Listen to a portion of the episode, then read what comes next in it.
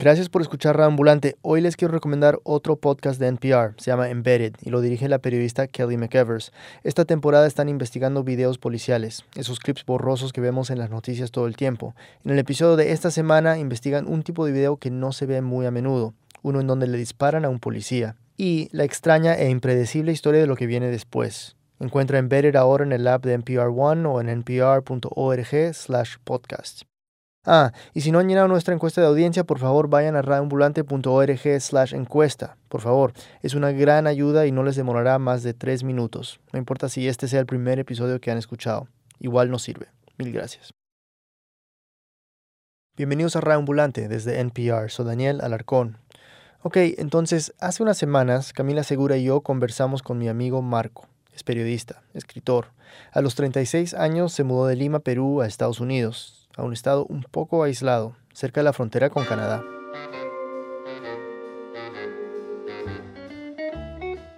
Dicen que es el estado más rural de, Estados Unidos, pero quizás es una manera también de, como de encontrar cierto orgullo en, como, en ser únicos, ¿no? Además es... El estado más viejo de Estados Unidos. Y... Con la población más blanca de Estados Unidos. Se llama Maine. Es el único estado de, una sola sílaba. Y para Marco, este estado monosilábico, viejo y blanco resulta ser un paraíso. Cubierto de bosque, lleno de árboles, el mar alucinante, ¿no? Eh, la costa como dibujada, así como, como un garabato, ¿no? Llegó a este paraíso por su novia, una periodista gringa que conoció en Lima. Se llama Annie. Eh, nací en Maine y, crecí allá y después vivía, no sé, unos 10 años en América Latina. ¿Cómo conociste a, tu esposa? Bueno, la, conocí porque, porque tú nos presentaste, Daniel. sí, Daniel, Daniel y, y Ramulante es como el padrino, ¿no? No soy casamentero, no los presenté pensando en que iban a ser pareja, ni siquiera se me pasó por la cabeza. Pero si pienso en todos los logros de Ambulante, la pareja Annie y Marco es de lo mejorcito que hemos hecho, la verdad. Entonces... Todo fue muy rápido porque, o sea, nos vimos dos veces, ella se fue a Estados Unidos, nos cruzamos un montón de correos y la siguiente, la siguiente vez ya estábamos hablando de, mudarnos juntos. ¿Y cuándo fue el primer beso? Ah, cuando creo que media hora después de que bajó del, del avión. Y bueno, pensándolo bien, están hechos el uno para el otro. Ambos son inteligentísimos, muy curiosos, sensibles, cero pretenciosos, de esos que les gusta explorar el mundo, ir a los lugares más recónditos y hablar con la gente.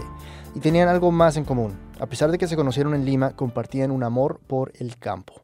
Cuando empezamos a hablar de campo, creo que era cuando realmente empecé a, a enamorarme. Entonces cuando, cuando Andy me hablaba de Maine y de, los bosques y de los venados y de que no había gente, creo que en verdad Eso fue lo que me gustó más de ella, porque dentro de mi cabeza había también como una, no sé, como una imagen similar ¿no? de, ese mundo rural. Me gustaba. Y ambos estaban cansados de Lima. Annie vivió allí durante menos de un año y nunca se acostumbró. Había vivido años en La Paz y Santiago, pero pues Lima es otra vaina. Con ritmos diferentes a esas ciudades, Lima no necesariamente encanta a primera vista. Y bueno, Annie extrañaba una vida más simple. La vida en Maine no es la típica que uno se imagina en Estados Unidos. No hay grandes ciudades, no es la vida suburbana que se ve en la tele. Es algo más rústico. Marco visitó por primera vez en verano, cuando fueron de vacaciones al pueblo de Annie. Bueno, soy de un, soy de un pueblo de como dos mil y pico personas, ¿no? Y es muy campesina. Fue una vacación alucinante. Y sí, o sea, Maine es un, es un estado que suele cautivar a la, a la gente. Y de hecho, su sobrenombre es Vacation Land. Vacation Land, la tierra de las vacaciones. Mi primera comida creo que fue una, una sopa de, de cangrejos. La comida más típica de Maine. Y dije, oh, esto no es, tan, no es tan diferente de Lima, porque en Lima yo como cangrejo al frente del mar y tomo, y tomo chela.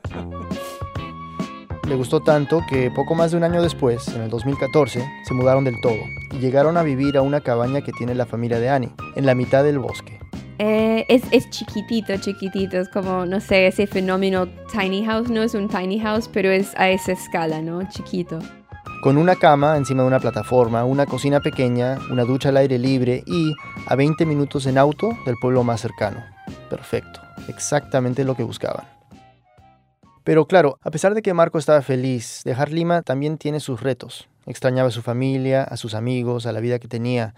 Y además Marco en Perú era alguien conocido. Cuando voy al Perú, soy periodista, soy escritor, los universitarios le piden entrevistas. Hace poco, cuando volvió a Lima a lanzar su último libro, me invitaron a la radio, a la tele para dar entrevistas y todo. Y cuando, y cuando vengo cuando vengo a Maine, el único que, además de Annie, por supuesto, ¿no? el único que, se alegra por mi presencia o que se sorprende es mi perro, ¿no? mi perro Piji. y es chocante pasar de ser alguien a ser nadie. A veces siento que tengo una, una doble vida, ¿no?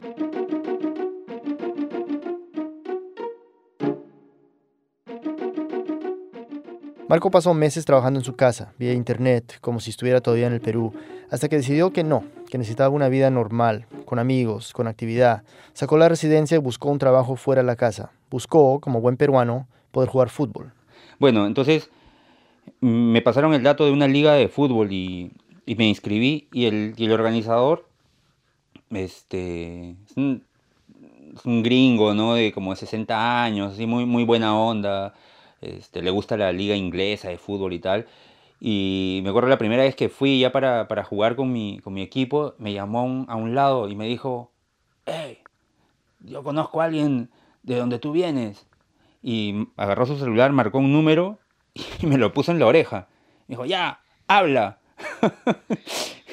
no sé, me dio un nombre, me dijo, sí, José está al otro lado de la línea, ¿no? Me dijo, habla. Entonces yo digo, aló, hola, sí, soy Marco, eh, ¿qué tal? Y al otro lado, eh, no sé, José, hola Marco, ¿qué tal? Sí, soy, soy de Paraguay, ¿tú de dónde eres? Ah, yo soy de Perú. Ah, ya, ¿qué tal? Sí, y, ¿no? y, un silencio. Peruano, paraguayo, digamos que en Maine es exactamente lo mismo. Sin embargo, y esto es algo que Marco me reiteró varias veces, la gente de Maine es cariñosa, es buena gente. Se parece mucho en, muchos sentidos a la gente de, los Andes. Te sonríe todo el tiempo, te, saludan, son como afectuosos. La gente de Maine y la gente andina comparte, no sé, actitudes, tendencias de ser muy cerrado a primera vista, pero después de ser muy cariñosos, eh, su conexión con la tierra, sobre todo en los pueblos. Son comunidades pequeñas, unidas. Marco consiguió trabajo en un restaurante. Entré como pinche de cocina. ¿Qué es pinche? Pinche es como, como el soldado así de más bajo, de más baja categoría. Básicamente el que recibe todos los gritos y no tiene, no tiene opción a, a protestar. Él por primera vez en su vida era como la gente le trataba como migrante nomás, ¿no? Como no era como Marco ni un periodista, lo que sea, era un inmigrante. Y al restaurante entré y todos los días, ¿no? Me, gritaban, la che, me, y, a veces como muy fuerte, hasta, hasta, hasta humillarme, ¿no? Yo volví a mi casa y a veces lo único que, lo único que podía hacer después de esos días como intensos de, trabajo y de, de, gritos y de presión, o sea, mi única reacción era como esperar a que Annie se, pusiera a dormir y, yo me ponía a llorar, ¿no? Era un llanto como... no de pena ni nada, sino era como una manera de, de, botar, de botar esa energía y esa confusión, ¿no? Era un llanto de confusión, o sea, ¿qué, qué cosa está pasando, no? Nunca, me han, nunca me han tratado así.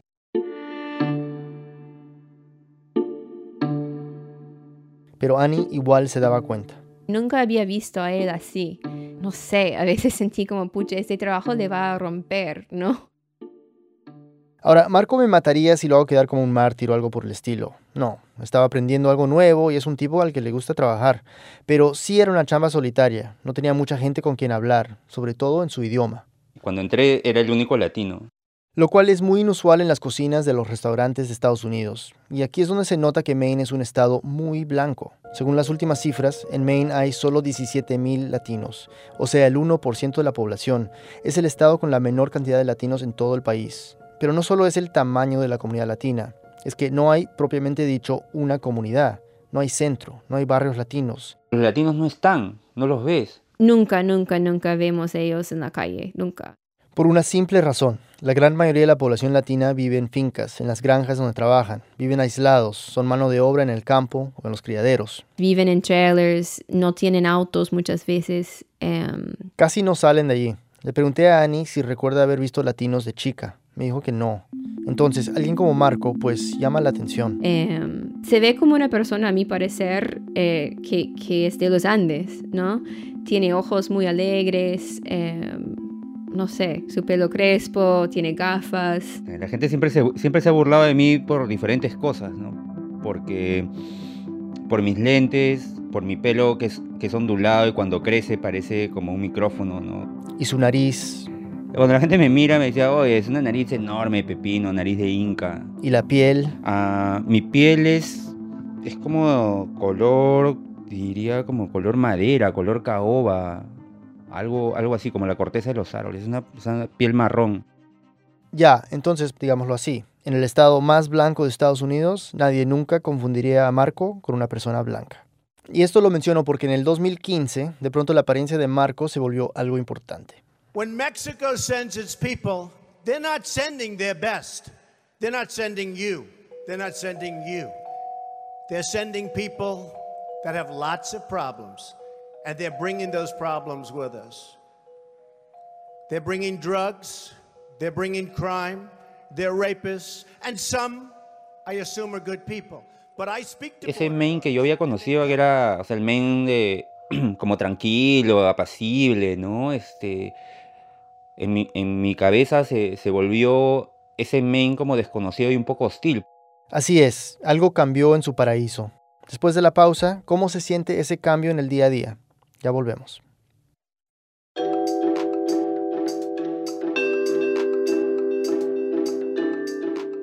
Gracias por escuchar Rambulante. Todo este mes le estamos pidiendo a nuestros oyentes que le cuenten a un amigo sobre un podcast que les gusta. Llámenlos, contáctenlos por redes sociales y si ellos no saben lo que es un podcast, pues explícales. Y si no saben cómo escucharlo, enséñales. Luego cuéntanos qué podcast recomendaste con el hashtag Tripod, T-R-Y-P-O-D. Gracias.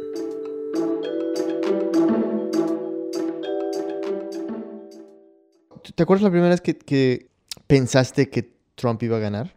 Me acuerdo en el, en el restaurante a fines, de, a fines del 2015, cuando estábamos como ya después de la hora de servicio, como tomando cerveza, vino, ¿no? Con todos los cocineros.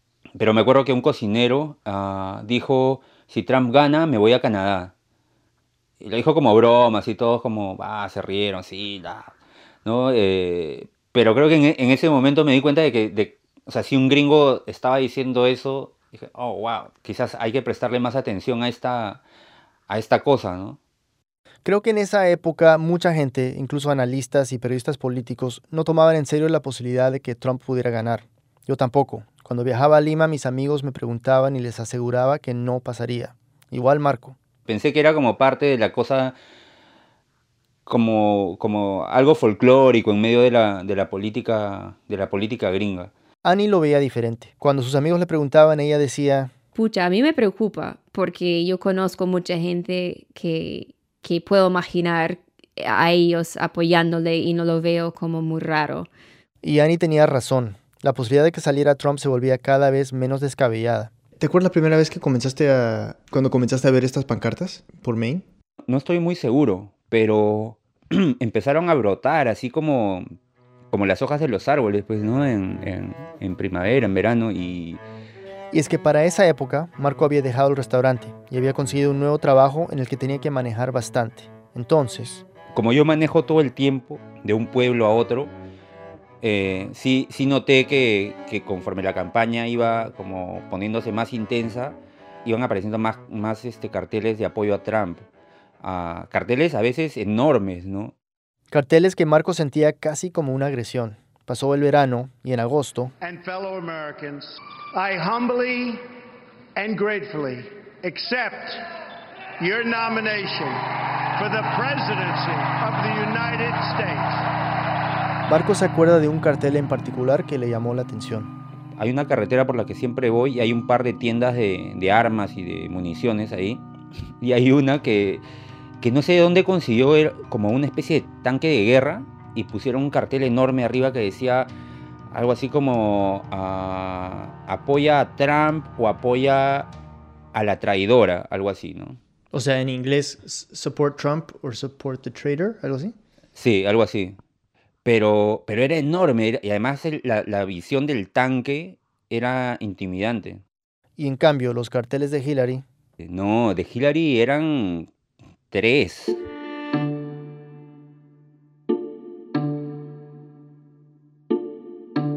En esos días Marco fue a una tienda que también era un bar a comprar cualquier cosa. Cuando estacionó se dio cuenta que había un cartel de Trump en la ventana.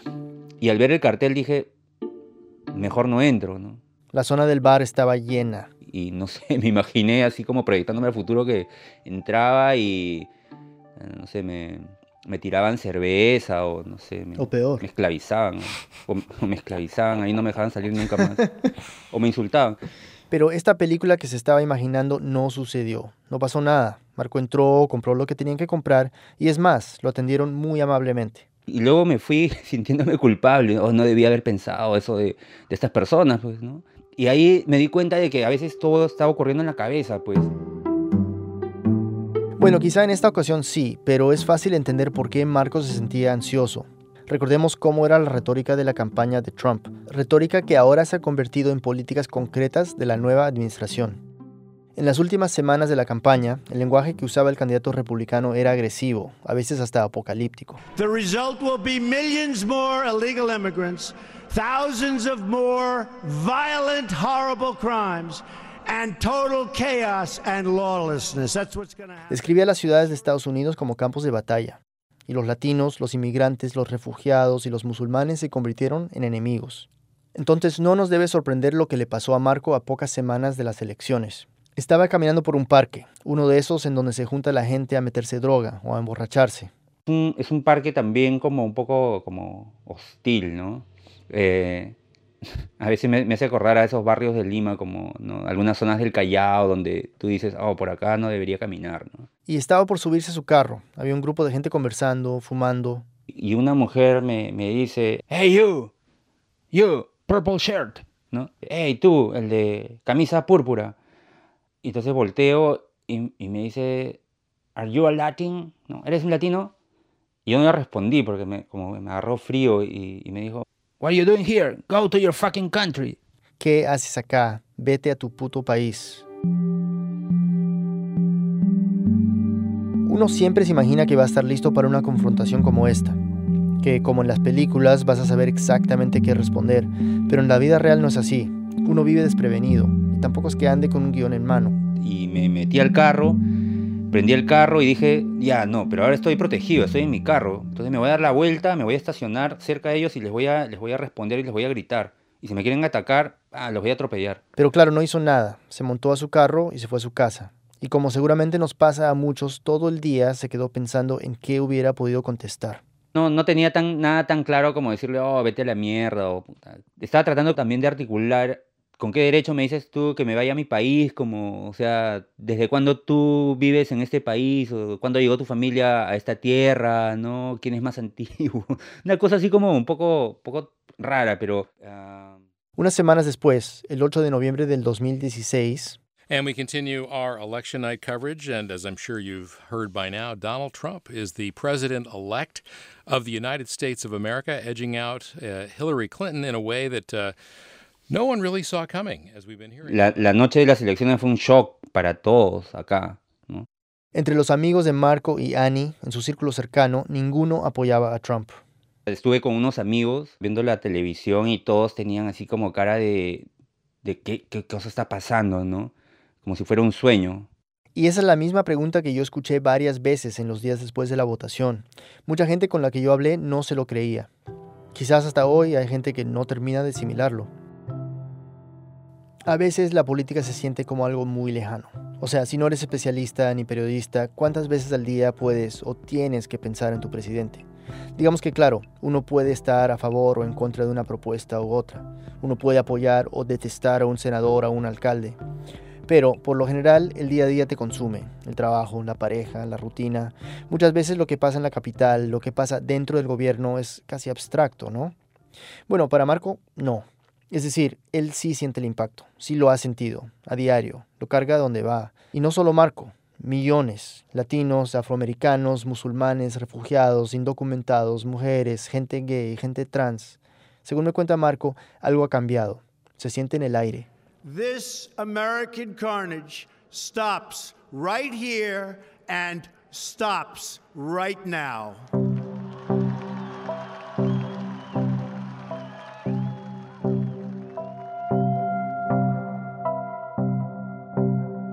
Entonces, un día hace poco, Barco entró a una gasolinera y compró café. Trump ya era presidente. Y habían dos, dos hombres mayores, ¿no? como de 70 años, los dos ah, conversando. Marco se sentó en una mesa para hacer una llamada. Y de pronto siento que, que la conversación de ellos empieza a su- eh, sube el volumen. Ellos empiezan ya no a hablar, sino como a, a gritar un poco, ¿no? Y aquí es donde entra esa paranoia. Oyó que estos señores comenzaron a decir cosas como, Oh, sí, es muy bueno lo que está haciendo Trump. Y, no, y eh, el, el muro, y va a quitar los seguros, porque hay mucha gente que vive del Estado, ¿no? Y, y yo sentía, sentía que lo decían, que lo decían para, para que yo escuchara. pero también le quedaba la duda. Pero de verdad lo están diciendo porque estoy acá, o es que así es como, como, como hablan, ¿no? Y pues nunca supo. digamos que este, es- este, esta manera de, de sentir un poco las cosas corrientes es- ocurre todo, todo el tiempo, ¿no? Y ha vuelto a pasar. Una mujer blanca de unos 30 años, de cabello castaño, le habló duro un día en el oculista. Y lo que uno espera normalmente es que te digan, hola, ¿qué tal? ¿Qué, ¿En qué te puedo atender? Y la mujer me miró y me dijo, What do you want? ¿No? ¿Qué quieres? Como diciendo, ¿qué haces acá? ¿No? Como, como si yo fuera o sea, alguien que no debía entrar. Y nuevamente eso, o sea, de verdad lo está diciendo porque quiere hacerme sentir como incómodo, quiere, o sea, es una mujer como, no sé, racista, este, o solamente tiene un mal día, o que- no sé. Y esto tiene un costo, agota. Y quizás uno puede aprender a vivir con estos pequeños actos de hostilidad. Pero ya estas cosas no se quedan en palabras. Mira las noticias de las últimas semanas. Un ingeniero indio asesinado en Kansas. Un hombre sikh baleado en Washington. Un hombre latino asaltado en Boston. Varias mezquitas incendiadas. Amenazas a más de 20 centros judíos a lo largo y ancho del país. Y mucho más. Le pregunté a Marco cómo se siente vivir con esta paranoia. Al final uno termina saliendo con un problema casi matemático en la cabeza, ¿no? Este, soy yo, son ellos, ¿no? Han tenido un mal día, así son, así, así, así habla la gente acá, ¿no?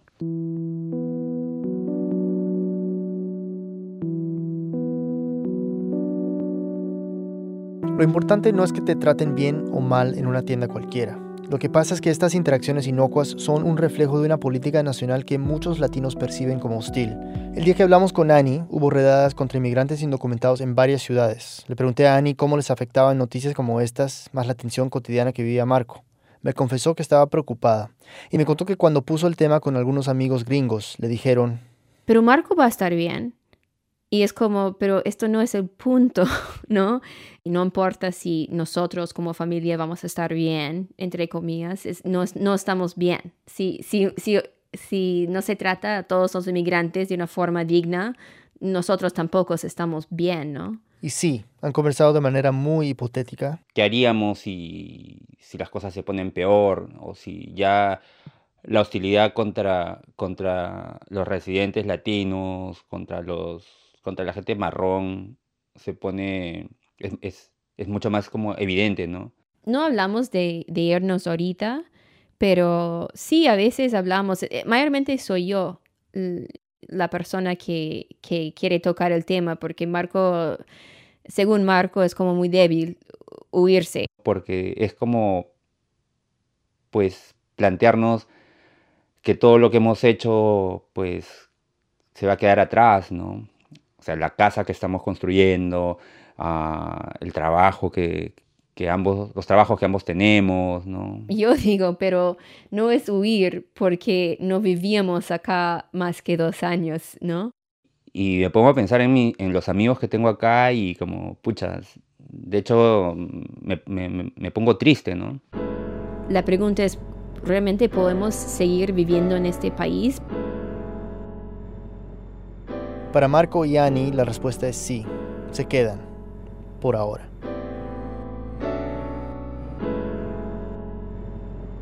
Esta historia fue escrita por Camila Segura, Silvia Viñas y por mí. La mezcla y el diseño sonido es de Desiree Bayonet. Gracias a Jorge Just. Gracias a Marco y Annie Avilés por compartir su historia con nosotros. El resto del equipo de Radio Ambulante incluye a Luis Treyes, Elce Liliana Ulloa, Barbara Sawhill, Carlos Rolando, Melissa Montalvo, Ryan Swikert, Luis Fernando Vargas, Andrés Aspiri y David Trujillo. Andrea Betanzos es nuestra intern. Carolina Guerrero es la CEO. Radio Ambulante se produce y se mezcla en el programa Hindenburg Pro. Conoce más sobre Radio y sobre esta historia en nuestra página web, radioambulante.org. Radio cuenta las historias de América Latina. Soy Daniel Alarcón, gracias por escuchar.